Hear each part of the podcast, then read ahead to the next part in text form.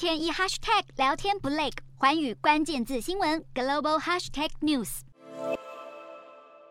国干旱的情况越来越严重，今年更是八十七年以来最干燥的七月，雨量只有历年平均值的百分之三十五。当局十二号宣布，英格兰南部、中部和东部部分地区进入干灾的状态，要居民和各行各业节约用水。不过，民众认为这么严重的干旱，政府的措施不管用。英国辖内最长河川泰晤士河的源头也发生了历年来最严重的干涸情况。虽然泰晤士河的天然源头几乎每年夏天都会干涸，但是今年夏天不是普通的热，雨量呢又特别的少。河川保护专家观察，今年夏天泰晤士河源头以下的部分河床也被迫见光，干涸程度远远超过往年。专家认为，如果八月再不下雨，那么今年冬天恐怕会闹水荒。加上英国政府似乎尚未准备好面对这些干旱以及用水危机，若是再这样下去，明年春天、夏天所面临的干旱问题也将会比现在更为严重。